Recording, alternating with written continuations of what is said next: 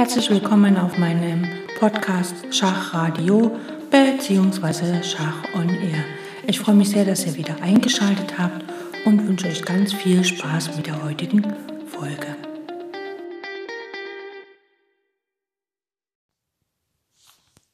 Heute werden wir folgende Stellung im Endspielkurs behandeln und zwar geht es wieder um Turm und Bauer gegen Turm. Äh, diesmal ist Turm und Bauer schon am Rand und der verteidigende Turm steht auch am Rand. Und es gibt quasi Felder, wo der schwarze König stehen kann, um die Partie noch remis zu halten. Schauen wir uns als erstes die Stellung an. Sagen wir mal, der weiße König steht mitten im Zentrum auf dem Feld D4, der weiße Turm auf A8 und ein weißer Bauer auf A7. Also wenn es der weiße Turm schafft, wegzuziehen mit Tempogewinn, dann kann der Bauer einziehen. Der schwarze König steht hier auf dem Feld H7 und der schwarze Turm auf dem Feld A1. Also ist eigentlich egal, wo der schwarze Turm auf der A-Linie steht. Wichtig ist nur, dass hier mh, hm, wir quasi beachten, dass der weiße Turm auf dem Umwandlungsfeld vom Bauern steht und dieser Bauer ein Randbauer ist. Und der schwarze König hat gewisse Felder, wo er stehen muss, um das noch remis zu halten, egal ob dann weiß oder schwarz dran ist. Und zwar muss der schwarze König ähm, auf den Feldern G7 oder H7 stehen. Also er muss quasi immer in der Lage sein, dass er dem Turm davon abhalten kann, ihn aufzuspießen, falls der schwarze Turm den Bauern auf A7 schlägt. Oder er muss in der Lage sein, den schwarzen Turm in einem Zug zu decken oder er muss direkt hinter dem schwarzen Turm auf, auch auf der A-Linie stehen, also sprich auf dem Feld A1 und, oder A2. Schauen wir uns folgenden, also die Stellung erstmal an, wenn der schwarze König auf H7 steht, dann kann zum Beispiel Weiß versuchen, ähm, einfach König C5 zu spielen, er läuft quasi an den Bauern heran, aber ähm, Schwarz macht folgendes, er pendelt eigentlich nur mit dem König zwischen G7 und H7 hin und her. Also er spielt König G7 und wenn Weiß jetzt König B6 spielt, dann ähm, droht, ähm, droht er ja quasi mit dem Turm zur Seite zu gehen, mit Schach zum Beispiel, weil der schwarze Turm kann nicht auf A7 schlagen. Das heißt also, der weiße Turm kann zur Seite gehen und dann kann der Bauer auf A8 einziehen. Deswegen bleibt Schwarz nur die Möglichkeit, wenn er sich gut verteidigen will, einfach immer wieder Schach zu bieten, also Turm B1 Schach, von mir aus König A5, dann kommt wieder ein Schach, Turm A1, König B4. Der König versucht natürlich an den Turm heranzulaufen. Turm B1 Schach, König A3, Turm A1 Schach, und jetzt kommt König B2, da kann man natürlich keinen Schach mehr bieten, aber der Turm kann einfach auf der A-Linie bleiben und nach A6 zum Beispiel gehen. Und wenn der König wieder hochläuft zum Turm, bringt das überhaupt nichts, weil der Turm kann wieder runter auf die erste Reihe gehen. Das heißt also, der Turm hat genug Platz, um vor dem König immer davon zu laufen. Und der weiße Turm kann nicht ähm, Schauen wir uns mal an, nach äh, König C5 hat ja Weiß König äh, G7 gespielt und wenn dann Schwarz, äh, Weiß, äh, Schwarz hat König G7 gespielt und wenn Weiß jetzt König B6 spielt, dann darf Schwarz auf keinen Fall, sagen wir mal, König F7 spielen, weil dann kann Weiß einfach ähm, Turm H8 spielen und hier kann Schwarz sowieso nicht mehr auf B6 schlagen, also äh, wäre das für sich an sich schon verloren. Ne? Also da muss Schwarz immer wieder Schach, Schach, Schach, Schach, Schach und der weiße König hat einfach keinen Platz, sich zu verstecken. Ne? Das ist so die erste Verteidigungsidee für diese Stellung und wir werden uns noch die weiteren Verteidigungsideen anschauen.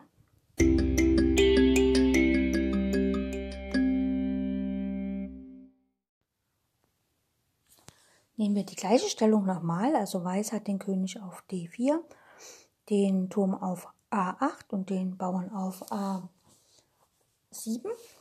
Und Schwarz hat jetzt aber den König nicht auf H7 wie gerade eben, sondern auf dem Feld hm, A2. Es spielt keine Rolle, ob er auf A1 oder A2 ist, also äh, er sollte auf einem der beiden Felder sein. Und der Turm steht auf A3. Das heißt also, der Turm braucht vier Felder zum Bauern, unbedingt Platz, weil sonst funktioniert das Ganze mit dem Remis nicht. Gut, starten wir wieder, Weiß ist am Zug und äh, der König, wie gesagt, der schwarze König steht auf den, also auf den Remisfeldern sozusagen, hier auf der A-Linie auf den beiden Feldern. Gut, Weiß spielt König C5, er will natürlich den Bauern decken und Schwarz spielt König A1. Ganz klar, wie gesagt, es macht keinen Unterschied, ob man da steht oder dort. Der König geht nach B6 und jetzt hakelt es wieder Schach. Turm B3, König C6, der versucht halt immer wieder. Turm C3, es kommt immer wieder Schach. König B5 und Turm A3. Ne? Also kann der Turm nicht wegziehen. In dem Moment, wo der König den Bauern nicht mehr deckt, geht der Turm auf die äh, A-Linie, greift den Bauern an und so weiter.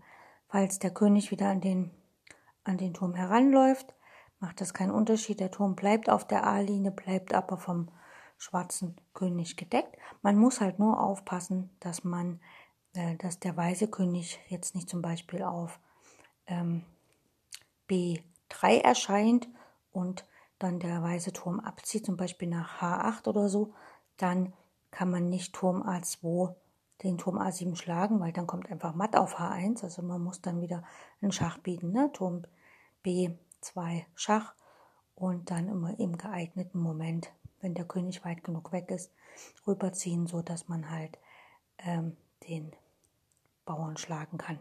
Ja, das ist ganz wichtig.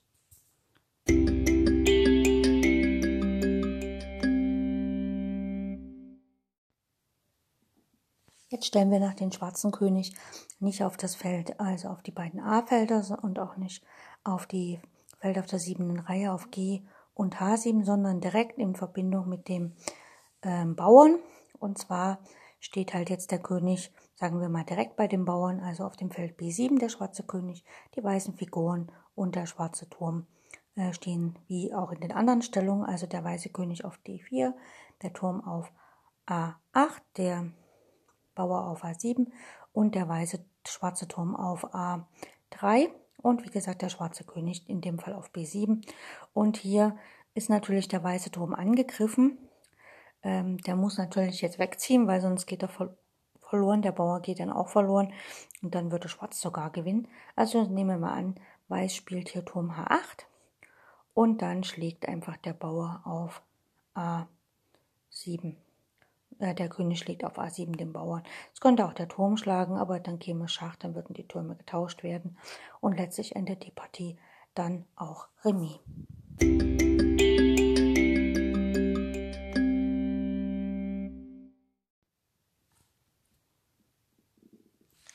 Nochmal die Stellung, nur dass jetzt der schwarze König nicht auf B7 steht, sondern auf C7. Ich hatte ja schon gesagt, er muss äh, in der Lage sein, dass er halt in einem Zug den Bauern decken, also praktisch den Bauern mit dem König angreifen kann, so dass er quasi, falls von hinten eine Aufspießung kommt, ne, dass er dann in Kontakt zu seinem eigenen Turm bleiben kann, damit er nicht verliert. Also hier ist ähm, ja, der weiße König D4, der Turm A8 und der Bauer A7. Schwarz hat den König auf C7 und den Turm auf A3, also alles wie gehabt, nur dass jetzt der König auf C7 steht und Schwarz ist am Zug und spielt König äh, Turm H8. Ähm, jetzt könnte Schwarz ja den Bauern schlagen mit Turm schlägt A7 und dann kann Weiß halt Turm H7 Schach spielen. Natürlich muss der König jetzt den Turm decken, wenn er einfach hier weggeht, sagen wir mal König D6, dann folgt einfach Turm schlägt A7 und Weiß gewinnt die Partie. Das wollen wir natürlich nicht. Deswegen muss nach dem weißen Turm Turm H7 der König zum Beispiel nach B6 gehen und falls jetzt der Turm auf A7 geschlagen wird, kann der schwarze König auf A7 zurückschlagen und die Partie endet aufgrund von zu wenig Material zum Mattsetzen gänzlich Remis. Und äh, das ist natürlich, das ist auch das Wichtige, dass Schwarz immer wieder im Falle von, dass er den Bauern schlagen muss, in der Lage ist, dass er entweder nicht aufgespießt wird, der König, oder dass er halt seinen Turm auf A7 decken kann.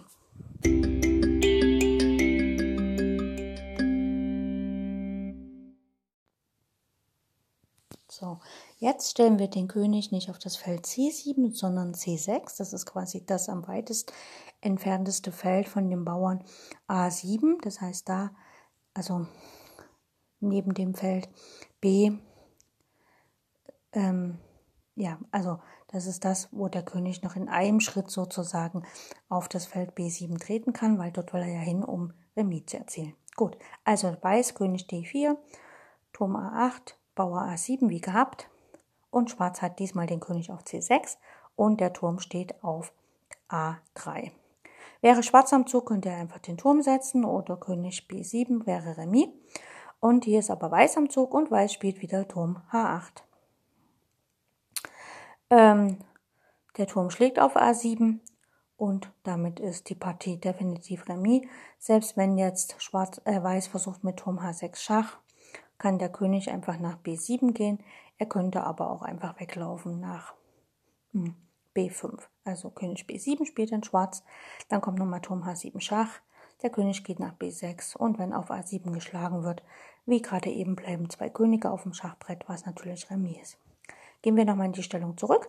Wir hatten ja den äh, weißen König auf D4, den Turm auf A8, den Bauern auf A7 und der schwarze König war auf C6 und der Turm auf A3. Jetzt ist es natürlich möglich, dass der Weiße mit Schach wegzieht. Also er kann zum Beispiel Turm C8 spielen mit Schach und dabei ist sozusagen ähm, jetzt ähm, hat Weiß quasi mit Tempo das Feld A8 geräumt und Schwarz muss sich natürlich jetzt überlegen, was er tut und deswegen habe ich gerade eben gesagt, C6 ist noch das Feld, was am weitesten weg ist vom Feld B7. Das heißt also, der König kann nach B7 gehen in einem Schritt, macht quasi einen Doppelangriff auf den Turm und den Bauern. Wenn der Turm nach B8 geht, wird natürlich einfach auf A7 der Bauer geschlagen und dann endet die Partie auch Remis. Und wir können uns wirklich nochmal merken, dass in der Ausgangsstellung, also wenn Weiß den König auf D4 hat von mir aus, den Turm auf A8 und den Bauern auf A7, dann sind folgende Felder für den König, für den schwarzen König wichtig. Ähm, wenn die betreten sind, also wenn Schwarz dort sein König hat, dann ist definitiv Remis. Das sind einerseits die Felder G7 und H7. Ja, da pendelt der König dann immer hin und her und falls der weiße König den Turm angreift, dann kann er immer auf der A-Linie Zuflucht suchen, so weit wie möglich weg vom König. Oder der schwarze König steht auf den Feldern A1, A2. Da besteht auch keine Gefahr, weil einfach der Turm immer schön auf der A-Linie hin und her pendeln kann, beziehungsweise auf der zweiten oder dritten Reihe ähm, dem weißen König Dauerschach bietet. Oder der schwarze König steht auf den Feldern, von denen aus er in einem Zug das Feld B7 erreicht. Ne? Also er muss immer in einem Zug auf das Feld B7 kommen. Das wäre zum Beispiel hier in der Stellung, ähm, sagen wir mal, Weiß macht jetzt hier nehmen wir mal, der König steht nicht auf C6, sondern auf B6, dann könnte ja, ähm, dann greift er den Bauern schon an. Das heißt also, wenn der Turm jetzt zum Beispiel nach B8 mit Schach geht, kann man einfach den Bauern auf A7 schlagen. Ne? Das heißt also, immer muss der König in der Lage sein, in einem Zug das Feld B7 zu betreten, beziehungsweise den Bauern direkt äh, zu schlagen, anzugreifen, nämlich das Feld A6 das ist auch ein Remisfeld für Schwarz. Ne? Wenn der Weiße zieht einfach weg und der König kann auf das Feld B7 gehen, der schwarze König, oder den Bauern auf A7 schlagen, ohne Gefahr, dass der Turm verloren geht.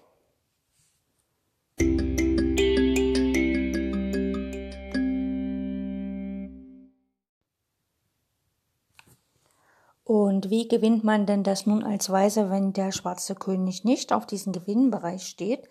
Also wenn er nicht auf G, H7 oder einen Schritt zum Bauern B7, zum Feld B7 hin oder auf der A-Linie steht. Wie gewinnt man das dann? Wir schauen uns folgende Stellung an. Wieder der weiße König auf D4, der weiße Turm auf A8 und der weiße Bauer auf A7, der schwarze Turm auf A3 und der schwarze König steht diesmal auf D7. Jetzt ist es so, das äh, Weiß kann ja jetzt eine Schach bieten und dann dem Bauern einziehen. Das wäre äh, genial, wenn der schwarze König auf D6 stehen würde. Er steht aber auf D7. Das heißt, Schwarz muss sich hier einen Trick bedienen, äh, Weiß muss sich hier einen Trick bedienen. Und zwar macht er folgendes: Er spielt Turm H8. Damit droht er, dass der Bauer einzieht. Ähm, Schwarz könnte jetzt zwar noch hier Schach bieten, da also Schach dem König bieten, so dass der versucht quasi, aber er wird es nie erreichen, in einem Schritt an den Bauern heranzutreten und damit in einem Schritt auf das Feld B7 zu kommen, um die Umwandlung zu verhindern. Das funktioniert jetzt hier nicht. Deswegen ist der einzige Ausweg, auf A7 den Turm zu schlagen.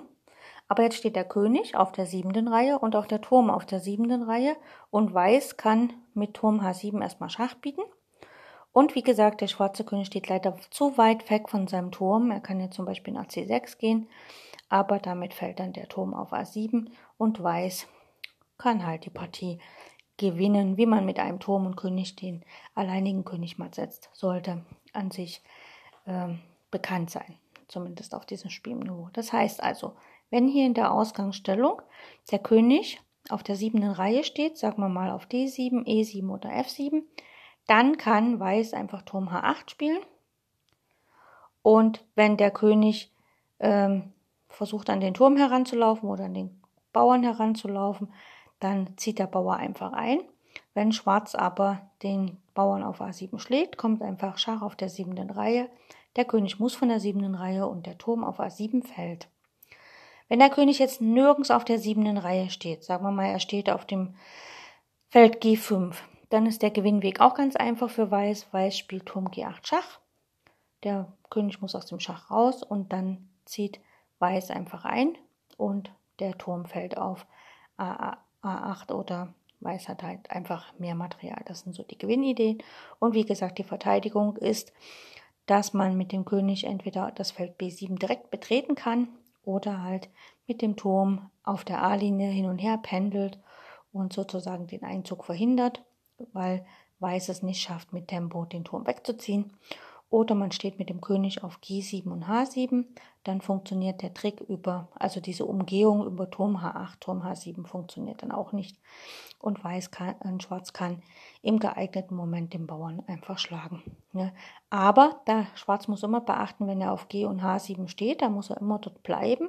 Er kann also nicht über die drei Felder F7, G7, äh, E7 und D7 zum Bauern hinlaufen, weil genau diese drei Felder sind quasi die Felder, wo der äh, Schwarze verliert, wenn dort der schwarze König steht.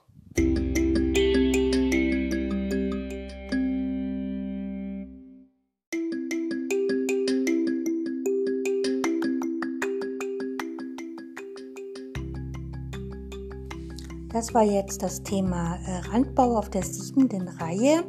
Ähm, eine wichtige Stellung dazu kommt in unserer nächsten Endspielserie. Ähm, ich möchte einen Hinweis auf eine wunderschöne Webseite geben, die heißt äh, schachendspiele.de. Die ist gestaltet von einem Herrn Achim Raphael oder Raphael Achim, das ist nicht ganz so eindeutig. Eine wunderschöne Webseite, ziemlich simpel gestaltet, mit ähm, sogar mit Literaturtipps und allem, also für ein Endspielbücher, dann kann man sich halt ewig lange Literaturliste anschauen, was ich jetzt persönlich sehr gut finde. Da ist sogar der äh, unser Endspielkurs von Jeremy Sillmann aufgelistet und natürlich viele andere. Aber was ich halt, also das ist vielleicht jetzt gar nicht so interessant, die Literaturliste ist nett anzuschauen, aber er hat eine Rubrik Endspiele und da hat er elementare Mats aufgelistet, Bauernendspiele, ganz wichtige und unter anderem auch Turmendspiele. Und die Turmendspiele hat er in den Brückenbau umgewandelt, den haben wir schon gesehen. Eine Alternative zum Brückenbau angegeben.